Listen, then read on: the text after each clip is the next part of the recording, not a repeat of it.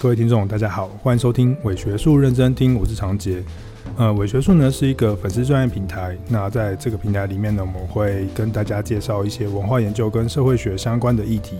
那有时候有一些内容比较啰嗦，像今天一样的话，我就会选择用 podcast 的方式跟大家用声音内容的方式来做一些聊天，这样子。那今天呢，想要跟大家聊一个议题，那就是鬼屋。呃，万圣节快要到了。那在这样子的浓浓的商业气息当中，商业气息，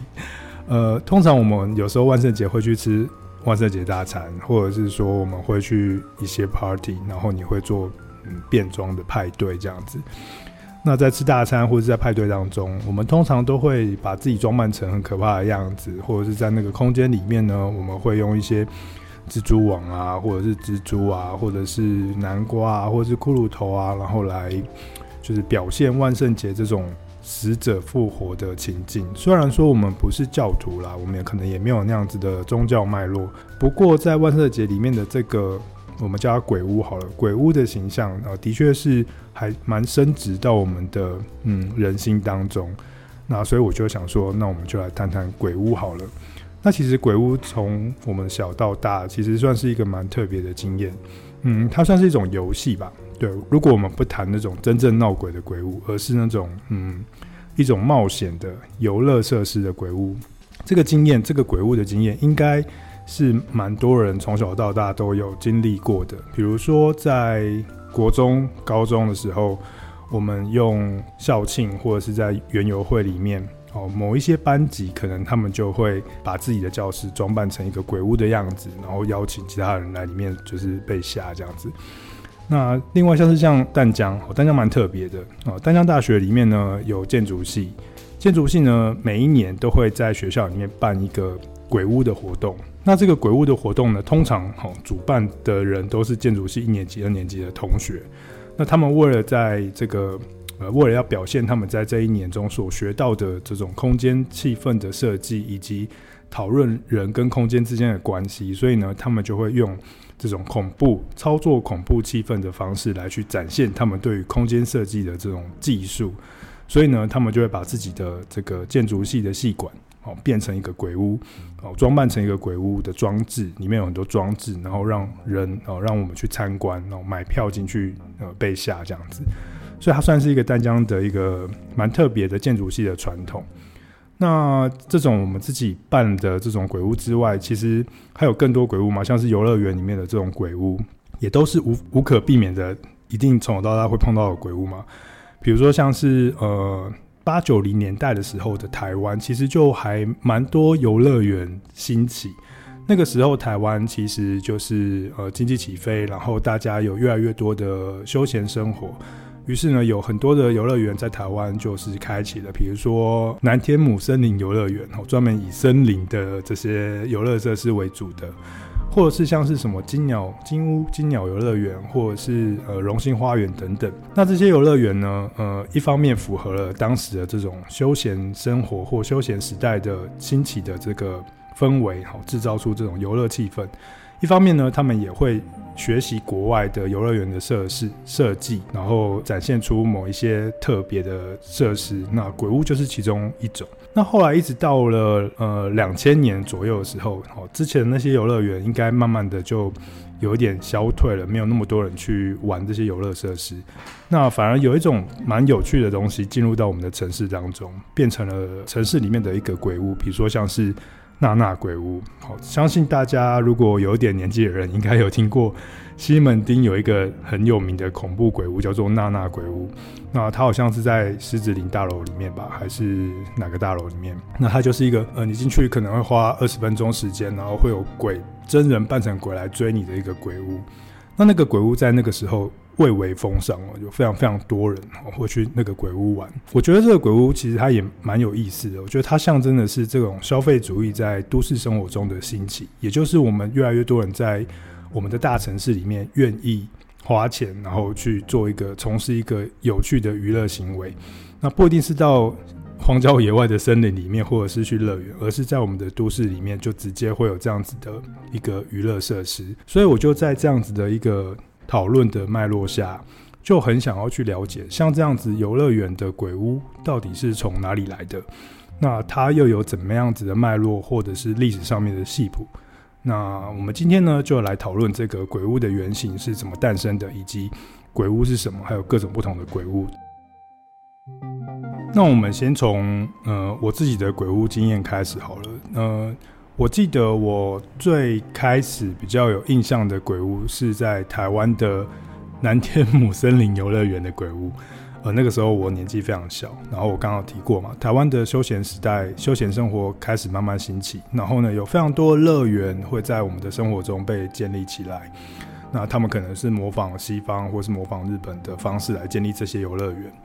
那所以呢，南天母森林游乐园呢，就是在板桥新新北市台北县附近的一个还蛮重要的森林游乐园。那所谓的森林游乐园呢，就是他们会在山上，然后呢找一片很大的空地，然后里面会装置很多，就是你可以攀岩啊，或者是荡秋千啊，或者是各种体力活的这种走独木桥啊的这种娱乐设施的森林的娱乐设施。那不免俗的，里面还是会有鬼屋这件事情。那我记得我小时候很小，国小的时候，第一次去的鬼屋就是呃南天母森林游乐园的鬼屋。那那个鬼屋呢，它其实就是一一个房间哦，其实也没有什么恐怖，它就是一个房房子，然后外面用一些荧光漆弄得奇奇怪怪的这样子。那进去之后呢，你脚上踏的地方就会变成是一个软软的，不知道什么东西的一个很奇怪的质地，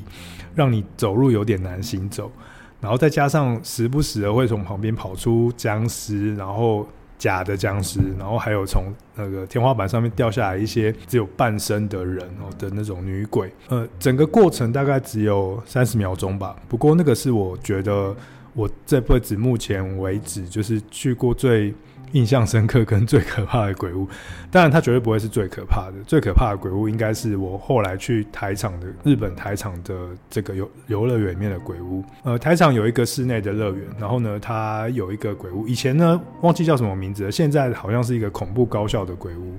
那我记得我以前去的时候，哦，那时候那个鬼屋大概就已经开始流行，有人会。出现来吓你，或者是从后面来追你的这个情况，那大概鬼屋的整个时间可能只有嗯十分钟左右吧。不过我记得那个经验是非常非常害怕这样子，因为有非常非常多的可怕的东西跟形象在你附近在追追着你跑这样子。我还记得那时候我们一群人去，然后大家都是连滚带爬的走出那个入口那个出口，所以那大概是我第二次比较有经验，觉得。呃，是蛮恐怖的鬼鬼屋的形象。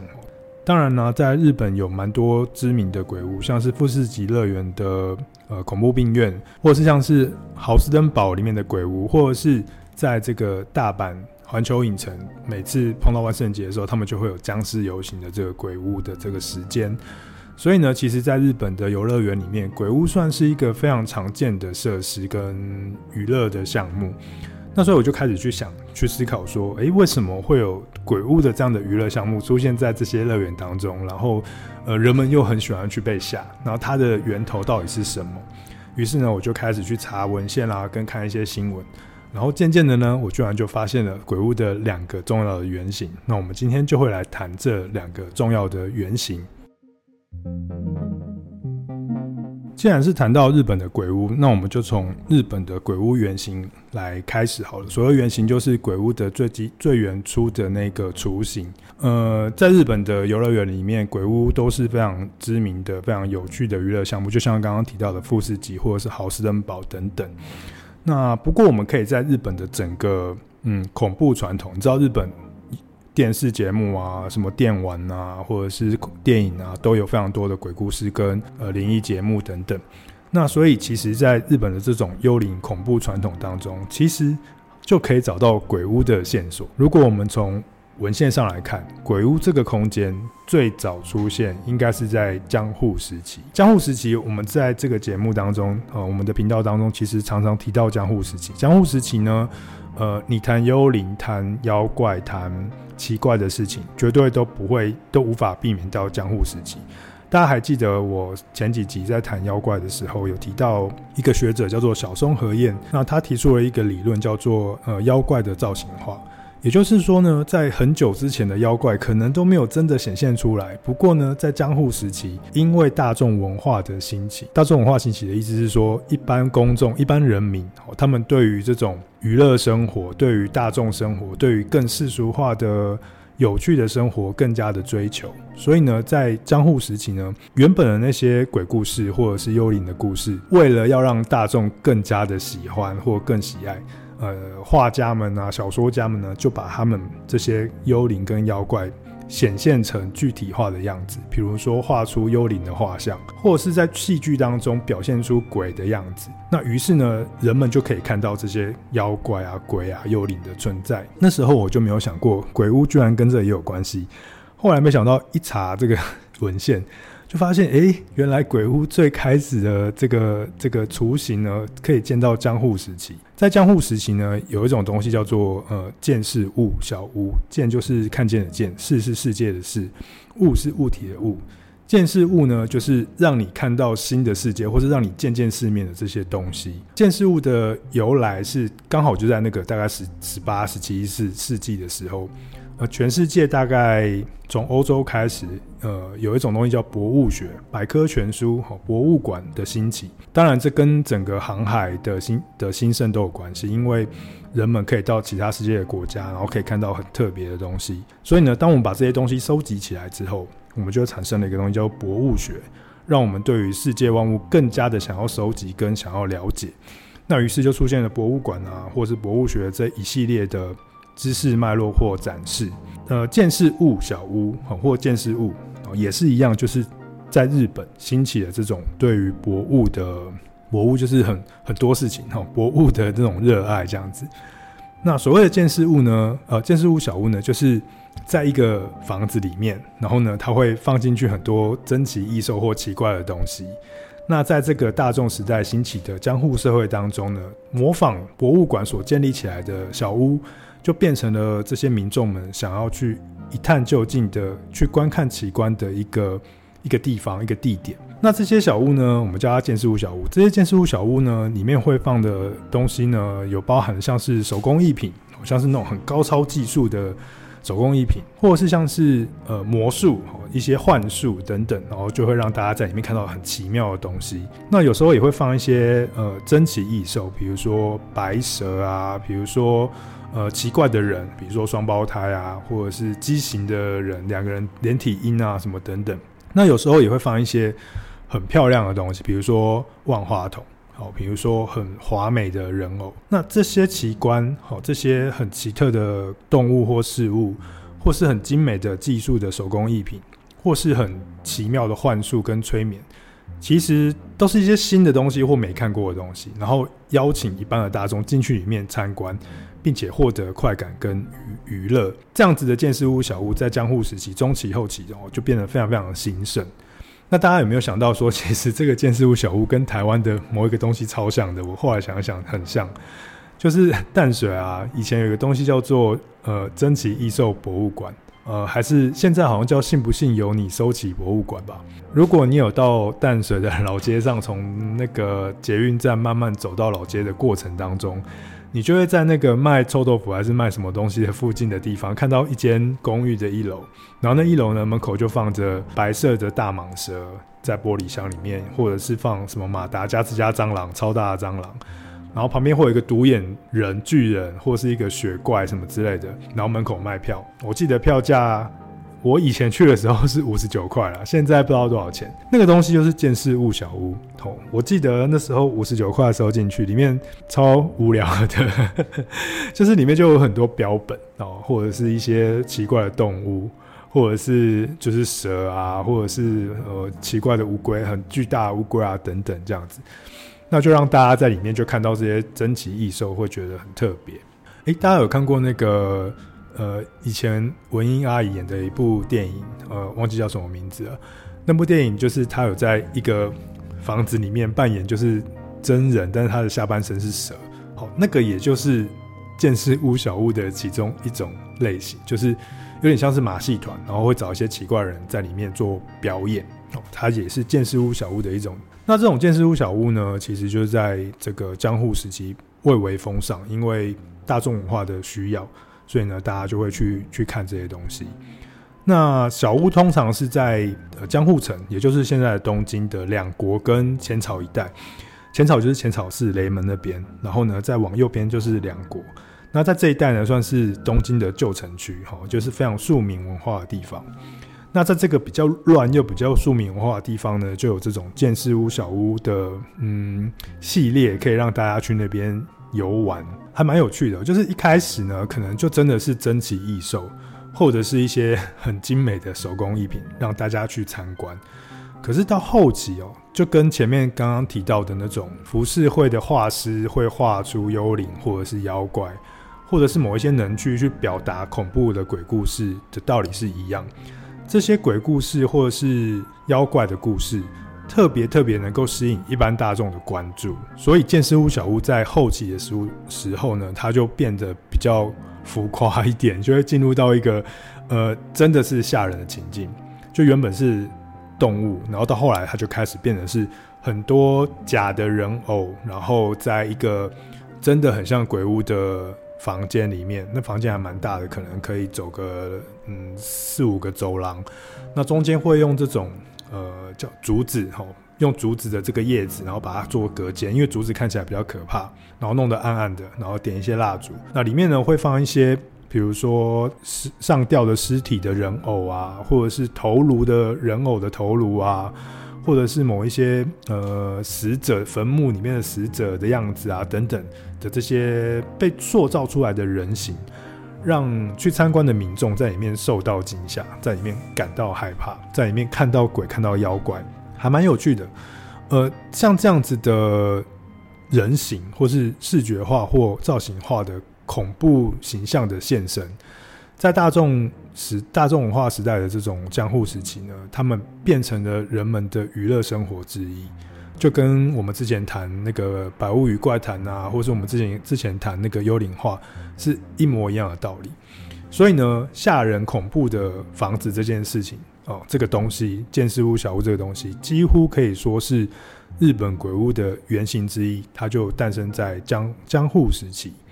那当然，在日后就会越来越厉害，因为有什么照明设备啊，有这种声光效果之后，像这样的见识屋小屋，它就会更加的去传达这种恐怖气氛，更能够去掌握这个恐怖的气氛。啊，不过有趣的是呢，在这个呃江户时期之后，接着接下来就是明治时期嘛。那明治时期大家知道，如果呃呃稍微知道一点日本历史的的朋友们，呃明治维新好开始，那人们开始呃整个。日本社会开始进入到一个西化、理性的现代化的社会，所以呢，日本的政府呢其实是拒绝哦这个见识屋的在路上这边随便乱弄这样子，所以他们会去取缔这些见识屋的的的开的开放，因为有时候因为到后来的见识屋里面有很多是假的东西，比如说呃假的妖怪啊，或者是甚至还有一些情色的东西，比如说裸裸女啊什么等等的。所以呢，这个政官方呢就禁止了这些东西，呃，因为他们觉得这个要跟西方一样，好，要赶超西方，所以呢，我们要理性化，要西化，我们要现代化，所以呢，我们不能够公开的展演这些迷信的事物，或者是不可不可知的乱七八糟的东西。但是很很有趣的是哦，就是一方面在明治明治维新的时候，他去拒绝了这些事情，可是到了这个大正时期哦，却官方自己却开始使用鬼屋来当做一种对于现代性的号召。大家如果有看过《鬼灭之刃》的话，应该可以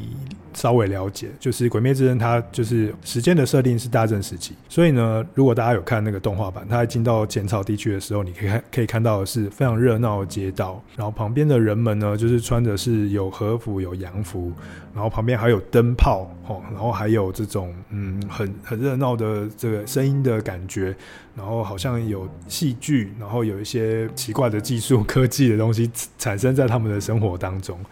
所以其实那个那个年代就是一个日本的所谓的现代日本哦，科技的日本或理性的日本慢慢被提升出来，或是被被划重点出来的一个一个很奇妙的一个时代。那在大正时期呢，呃，在这个时代呢，就非常非常的想要去表达出日本有一个强盛的国力，所以呢，它可以去呃运用非常多的技术来去展现日本是有多强。所以那时候呢，就非常流行做一件事情，就是大规模的举办博览会。呃，大家如果对世界博览会有点概念，比如说像是巴黎有举办过世界博览会，比如说像中国也有举办过世界博览会，日本之前有那个爱知县的世界博览会。呃，博览会的形成或博览会的建设，在非常多的历史研究当中，它指向一件事情，就是呃，就在那个一九零零年前后的时代，呃。博览会能够展现的是这个国家的国力有多强，它有技术有多兴盛，它有多现代。所以呢，博览会是一个现代性的象征。可是有趣的是，这个大正 大正时代的政府却在他们的博览会里面放入了鬼屋这件事。如果我们可以想象，一个一个场馆，然后呢，这些场馆里面都放的是最新的技术、最新的物产。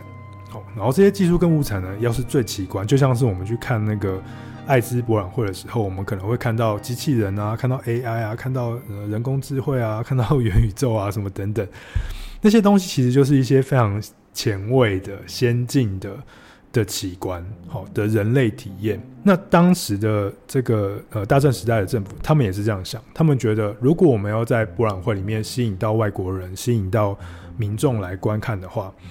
那当然我们。不是只能放一些 就是有趣呃有趣的技术或者是物产，然后水果什么之类的，我们要刺激大家来看这样，所以呢，他们就开始设计，他们就把鬼屋召唤回来，呃，因为鬼屋它可以表现声光效果，比如说我可以弄灯泡，我可以弄一些很奇怪的电。或者是我可以加上一些声音，或是有一些回音什么等等的这些科技技术的效果，在这些恐怖故事之上。所以反而很有趣的是，在这个博览会里面，官方却自己用大规模的方式去设计了非常华丽、非常夸张的鬼屋在，在呃这种讲求理性科技科学的博览会之中，很有趣哦。像在一九四一九一四年的时候。就在大阪的千日前这边哦，举办了一个叫做能能量博览会的的博览会。那这个博览会呢，它是跟百货公司合合办哦，有点商业的这个意味在。那为了要让让民众更能够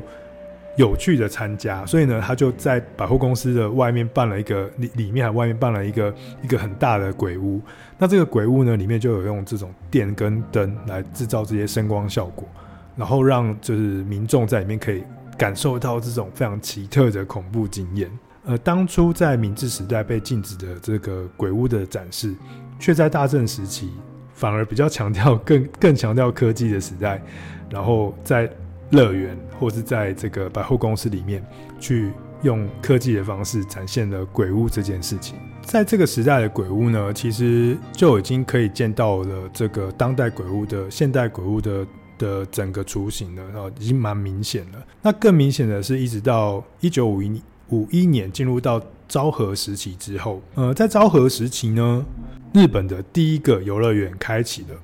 日本的第一个游乐园呢，就在东京，它叫做花屋敷游乐园。好，如果花屋敷乐园，大家如果有去过浅草的话，哦，去了浅草寺，去了雷门。在浅草寺雷门附近的小巷子里面，你乱走乱走乱走，你就会突然看到在那个巷子的底部，可以看到云霄飞车跟摩天轮。然后它小小的、挤挤的，在一个嗯小小的区域当中，那个地方就是花屋敷乐园。这个乐园呢，是日本的第一个现代游乐园哦，甚至就是第一个乐园。那这个乐园里面呢，除了这个木头制的这个叫做什么有云霄飞车之外呢，他还设置了第一个鬼屋在里面，所以那个时候大家就很蛮喜欢那个鬼屋的，因为那个鬼屋就是里面很像重建呃重建物小屋一样，可以让大大家在里面感受到非常刺激的声光效果。那所幸其实那个花屋到现在就还蛮久了，那就是历经二战时期哦，一直到现在几经波折，那还好就是终于。就它也没有怎么样，就保现保存下来了。所以呢，如果我们十月份就快要可以去日本玩了，对不对？我们不用再几加几什么之类的。那当大家如果回到东京的时候，如果你再一次回去东京，如果你有去浅草的话，或许你可以就去那个花屋敷乐园看看哦。那个据说里面的那个鬼屋跟以前已经长不一样，但是你可以感受一下那个鬼屋的感觉是怎么样。它是日本的第一个常设性的鬼屋，就在昭和时期出现了。好，那就大抵以后呢，往后的鬼屋乐园，日本乐园鬼屋大致上就是沿着这个路径，然后去慢慢发展出来其他的形式。诶，不过我自己这样子看一看，想一想，我觉得虽然说江户时期的这个呃呃见识屋小屋，它是它是一种像是鬼屋的原型，可是有时候你想一想，就是在更久之前，好像也有类似的东西。比如说，我自己就在想说，在佛教传入到日本之后，然后慢慢他们会有一些劝世的这些功能的时候，而，有一些东西它跟鬼屋的连接还蛮像的。不知道大家有没有听过九相图或者是地狱图会？在非常多京都或者是各地的寺庙或神社里面，他们都会嗯保存一些地狱图绘跟九相图。地狱图绘呢，基本上它就是画一些十八层地狱或人到了地狱的这种样子，然后里面就是劝世嘛，告诉你说你不能够犯什么罪，不然你就会被从事怎样的刑罚，或是很恶恶鬼之道什么什么之类的。那九相图呢，就是以前有一个非常有名、美丽的皇后，忘记忘记她叫什么名字，谭林皇后。然后呢，这个皇后呢，因为她潜心的修佛，所以呢，她看破了肉肉身之谜，就她觉得肉身不重要，她觉得精神才是真正重要。这是肉身会死啊，肉身会生病啊。所以呢，当他要过世的时候，他就跟他的这个旁边的这些人讲，他就说：“我过世的时候，你就把我丢在路上就好。”那你不要不要收我的尸，这样子，让我自然的在这个风化，好自然的在自然界中，然后就消失肉体。那并且呢，就有人把它画出那个画来，好，就叫九相，就是死亡过程的九个面相。比如说一开始你会刚死，后死完之后会变得胀胀的，然后呢胀胀之外之后还会七孔流血，流血之后呢开始会有一些脂肪流出来，然后呢就会有一些动物来咬你的身体。然后呢，你的身上也会有一些淤青哦，淤青完之后会有虫爬出来，然后最后就是剩下骨头，骨头慢慢的被吃掉，然后骨头散掉，散掉之后呢，你就呃回归尘土，哦，呃视为九相，所以九相图就是在告诉我们说啊，我们不要太耽溺于这个呃人人的美好的躯壳，这个躯壳只是一个假象而已。那在非常多寺庙，或是哦没有神社啦，寺庙 在非常多寺庙，其实他们都会收藏九相图，或者是这个呃地狱图会。就像我刚刚说的，在那个京都的西福寺里面就有收藏九相图跟地狱图会。那非常有趣的是，当这个寺庙他要讲经讲道，然后和尚要跟大家呃聊这些呃劝世的内容或效果，呃或者是这个呃。呃，地狱图绘里面的故事，或是九相图的这种呃里面的意义的时候，啊他们就会在这个讲堂里面的周遭四周，然后挂上，把这些这个地狱图或者是九相图拿出来挂在四面的墙壁上，挂满，挂好挂满，然后呢，呃，听众就在中间，然后和尚开始讲这个九相的故事，然后开始讲这个地狱的故事。这也是一种沉浸式体验啊，对不对？你就看着这个图呢，呃，看着这个地狱，然后，然后看着这地狱里面发生的事情，然后看着你拔舌，看着你这个下油锅，看着你牵那个上刀山，所以告诉你不要做什么事，不要做什么事。哦，地狱是什么样子？这个我觉得它也是一种恐怖空间的体验。那这种沉浸式的恐怖空间，听故事、看图像的体验，我觉得某的程度上，其实它也算是一种。鬼屋的形式，恐怖空间的形式，而且是我觉得日本在整个宗教生活当中有非常非常多类似像这样的东西存在，像是呃，如果大家有去日本泡过温泉，好像登别地狱谷，或者是像是呃九州的大分，好会有这个地狱谷，哦，日本有很多地狱谷，那为什么要叫地狱谷呢？是因为那个地方看起来就是有硫磺嘛，对不对？然后有烟，然后呢有很臭的味道，长不出草。就跟我们想象的黄泉，或是佛经里面所描绘的地狱一样，哦，就是那个样子。那借机告诉你说，好，这个地狱的形象是这样，所以呢，你就不要乱做坏事，不然你就会到地狱当中。所以那些地狱谷，或者是那些地狱的温泉区，某个程度上，我觉得它也算是一个恐怖空间，因为它通常也会跟地狱或劝世做一些宗教性的连结。所以我觉得很有趣啊，就是其实在日本的整个鬼屋的传统当中，恐怖空间的运用，它一方面劝世，一方面说故事，一方面带给大众有趣或刺激的快感，其实还蛮鲜明的，就是一直在他们的幽灵文化当中。我们可以仔细想想看哦，像 J Horror 的这种恐怖鬼故事的电影，或者是《恶灵古堡》啊、《九院》啊、什么 Silent Hill 啊这种电玩，或者是我们就就我们平常去的这些游戏的这些游乐园，其实都呼应着日本人从江户时期或是更久时期的这种鬼屋的精神的发扬光大。以前的时候就已经有在讲《白物语怪谈》，有在讲这种名巫夫的这种丢盘子的鬼故事，有在画这种幽灵画作，那种既害怕又愉快的 恐怖刺激感受，其实在很久以前就已经被包含在日本的文化当中了。呃，这大概是我觉得日本的游乐园鬼屋的整个脉络的一个比较鲜明的的路线。不过刚刚提到那个。花屋敷乐园，它在一九五一年的时候创办，然后里面有鬼屋、有游乐、有有这个摩天轮啊，或者是有这个云霄飞车这件事情。这个地方呢，又可以延伸出另外一条支线，也就是我要提到的第二个鬼屋原型。第二个鬼屋原型呢，好，我先问大家，你知道除了日本之外啦，就是全世界的游游乐园鬼屋都是学谁的？华德迪士尼就是迪士尼乐园，很有趣哦。就是迪士尼 迪士尼乐园，它就是当初它要建迪士迪士尼乐园的时候，一九五一年刚好跟那个呃花屋敷乐园差不多的时间。一九五一年的时候呢，呃，华德迪士尼先生哈，就是那个创办人，他为了想要建这个乐园呢，他就想要想象的出一个城堡，一个梦幻的空间，然后可以让大家进去。所以呢，他就到欧洲去找一个这样的地方，可以拿来做他的这个梦幻城堡的原型。于是呢，他就去了德国的新天鹅堡。好，不知道大家有没有去过新天鹅堡？就是一个我觉得没有很大的、没有很大的城堡，但是它就是那个迪士尼先生的那个内心中的最最完美的童话城堡。但他到了那个城堡地方的时候呢，其实他就看到这个城堡之后，他就觉得哇，这个就是我要的。然后，并且他还听到旁边的人在说这个城堡的鬼故事。很有趣哦，他就开始听到附近的人在谈论周遭的村庄有一些乡间的鬼故事啊，这个城堡有一个一些凄美的动人的鬼故事啊等等的，所以呢，他就开始收集这些鬼故事，然后慢慢慢慢的，他就发现，哎，这些鬼故事都倾向出一种文学系统跟文学传统，那就是歌德主义。所谓的歌德主义呢，就是德国的一个文学脉络、文学传统。那这样的文学传统呢，通常都是写成小说。那这个小说呢，里面通常会描绘一些爱情故事，然后带着一些灵异的事件或者是恐怖的气氛。呃，因为他的读者通常呃很多都是女性啦，那个时候的女性的阅读能力越来越好了，哦，教育程度越来越好，很多侍女在家里面不知道做什么事，所以他们就看小说。所以呢，歌德主义就在这个时候兴盛起来了。那歌德主义的特质是什么呢？它里面通常都是那种非常黑暗、灰暗跟奇异的色彩。然后呢，里面的小说描述的空间呢，都是那种古堡啊、古宅呀、有钱人的房子啊。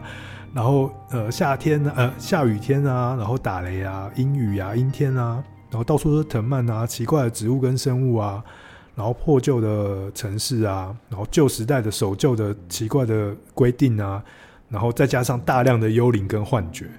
就就是一个很很刺激的文本，很忧郁又刺激的文本，非常非常适合年轻女性们就是在里面获得这种快感。所以呢，呃，这种歌德主义式的鬼故事呢，就在华德迪士尼他去看这个新天鹅堡的时候，他就被他吸收吸收到他对于这个。恐怖鬼屋的想象当中，所以呢，他就想要说，哎，那我既然要做这个城堡，那我就顺便做一个鬼屋吧。就他想要弄一个真实版的歌德小说的鬼屋的的具体化，跟那个小松和彦讲的一样，就是他要把这些恐怖的事情具体化，变成一个造型，然后让人们可以在里面领略这个恐怖的歌德感受。于是呢，他就把这个呃歌德式的恐怖的鬼屋呢带回到。呃，华德迪士尼的这个迪士尼乐园里面，也就是我们现在说的，欸、叫什么？幽灵幽灵公馆吧？幽灵公馆，不知道大家有没有去过幽灵公馆？就是它就是一进去，然后就会有个门，进去之后呢，你就会进到一个很像电梯的地方，还是一个小房间。然后那个小房间呢，就会一直往下跑，一直往下跑，然后你就会进到地下室，然后旁边就会有一些人的肖像会讲话还是什么的。然后你就会进到车子里面嘛。然后进到车子里面之后，你就开始很像过那个矿山还是地下道的感觉。然后旁边就会有很多坟墓啊、墓园啊、墓地啊，或者是有一些灵动现象啊、幽灵啊，或者是有人在跳幽灵在跳舞啊等等，开 party 啊那些很奇妙的幻象。这些东西全部都是哥德主义式的。当然，它里面可能还夹杂了一些美国的传统地方鬼故事，比如说开矿的时候的鬼故事，或是美国大冒险时代的鬼故事。不过它的基础就是哥德主义，所以其实我觉得很有趣哦，就是这些呃华德迪士尼的啊、一直讲华德迪士尼，就是迪士尼乐园，迪士迪士尼乐园里面的这个鬼屋，其实它是它的传统就是来自于这个呃歌歌德主义的小说的具体化，像这样子的内容或这样子的鬼屋的形式，也就被其他世界不同的乐园里面的鬼屋所抄袭。也就是在很多乐园里面，就都会设计出、设定出鬼屋的这一个游乐设施。当然，不同国家可能会根据不同国家在地性的恐怖的状态来去描绘出鬼屋的形象。就像是我们台湾的鬼屋，可能就会想要强调有林投姐或者是呃民雄鬼屋对的那个状态，或者是我们会有台湾的情境。不过，鬼屋最原始的。想象跟设计跟这个设施的形成，呃，它很重要的一个脉络，其中一个脉络就是迪士尼乐园的这件这个呃鬼屋的设计。其实还有一些东西，我觉得也蛮像鬼屋的哦。刚刚讲到那个地狱图绘这件事情，十八层地狱，我相信大家在台湾的某一些庙宇或者是寺庙里面，应该也会看过有 像那个麻豆代天宫还是哪里，淡水也有个地方，在一个。山上的庙里面，它有一个地下道，里面也都会有十八层地狱。而其实我们会运用佛教啦，会运用这种十八层地狱的拟人的空间，好恐怖的空间，里面会有水泥所做的人像，来去做一些劝世的行为。但是我们走到里面的时候，其实我们也是感受到它就是一个恐怖的 恐怖的空间。那另外一个像是我有去过那个呃新加坡的虎豹山庄，不知道大家有没有去过？虎豹山庄呢，它有一个很巨大的十八层地狱的鬼鬼屋，呃，其实它不算是鬼屋啦，它就是十八层地狱的一个劝世的空间，里面呢也是会有很多这种各种不同形象化的十八层地狱的这种酷刑，其实都是这些寺庙拿来做劝世用的。哦，我又想到了，其实在日本啊的寺庙也有很多也有设置类似的东西，像是大阪郊区的全新寺，呃，全新寺里面它就是以这个。地狱作为它的号召，一开始我去的时候，我觉得啊，这个这个庙是有点哗众取宠。它在里面设置一些你知道阎罗王审判的这种电动的人人偶啊，或者是他会在一些地地方挖一些地道，然后让你进去就听到那种呃可怕的声音啊，或是恶鬼的声音啊等等。然后那个时候我就觉得说，呃，这个庙这个寺庙，它为了想要让呃更多的信徒能够在里面。待更久，你就会去买东西或干嘛之类的，所以他就要设计这些东西。可是你现在，我现在聊完这一集，我去想一想，诶、其实这些鬼屋，或是地狱图会，或是这些地狱空间，它其实都有它的劝世的作用，或是它的呃所谓的社会作用或社会效果。当然，它里面娱乐的成分也是很多，因为它可以吸引信徒呃更多的来这个地方。捐出你的香油钱，或者是来做各种不同庙方的这种呃参与，有有一些神社也会做这件事情。但是呢，基本上我觉得它应该算是鬼屋传统里面互相相连的一个呃，对于恐怖空恐怖空间的一个一个一个向往或是一个操作，还是蛮有趣的一件事情。那其实有时候想一想，我们。嗯，小时候其实在家里面，哦，你在你的爷爷奶奶家，或者是你的老家，或是你自己的家里，跟你的兄弟姐妹或朋友，我们时常也会把自己的家屋当作是一种鬼屋。比如说，嗯，我我小时候在我爷爷奶奶家，我们就会好几个小朋友在那边玩，然后呢，再把不同的房间当做不同的鬼屋的一个空间，然后会躲在呃柜衣柜里面啊，或是躲在这个呃楼梯的。呃，死角啊，或者躲在仓库里面，然后分成两组，然后一组是鬼，一组是人，然后去鬼要吓人，然后人要驱鬼等等的，像这样很像鬼屋的活动。那我就觉得特别有趣哦，就是我们会把空间去形构成我们想要去冒险的一个一个路径，然后在这个路径中，我们可以获得快感，我们可以增强我们对于空间感的记忆，然后我们在里面可以游戏。所以我一直。我今天在聊完这一集，或者我今天在聊这一集的时候，我就一直在想说，鬼屋其实它充满各种不同的社会行为跟文化脉络，那它其实其实是一个非常丰富的事情。所以以后如果我们开始去，有一天我们去 去逛，你去逛鬼屋的时候，或者是我们回去去东京，然后去去玩花花屋夫乐园的鬼屋的时候，或许我们就可以更加深刻的去思考说，鬼屋到底是什么东西，或者是再过几天我们要去这个万圣节派对。你也可以好好想一想，这个万圣节的为什么要打扮成这个样子？那它的文化的脉络是什么？虽然我们今天没有提到万圣节的文化脉络这件事，但我觉得这个都是非常非常值得我们去做思考的事情。好啦，今天的伪学术认真听呢，就谈了一下鬼屋的两个原型，一个是迪士尼鬼屋，一个是日本的这个江户时代的呃建世屋小屋。那这两个鬼屋应该算是我目前查到就是鬼屋的原型的两个很重要的类型，乐园鬼屋原乐园的鬼屋原型啊。其实我今天聊这一集啊，我刚刚已经录了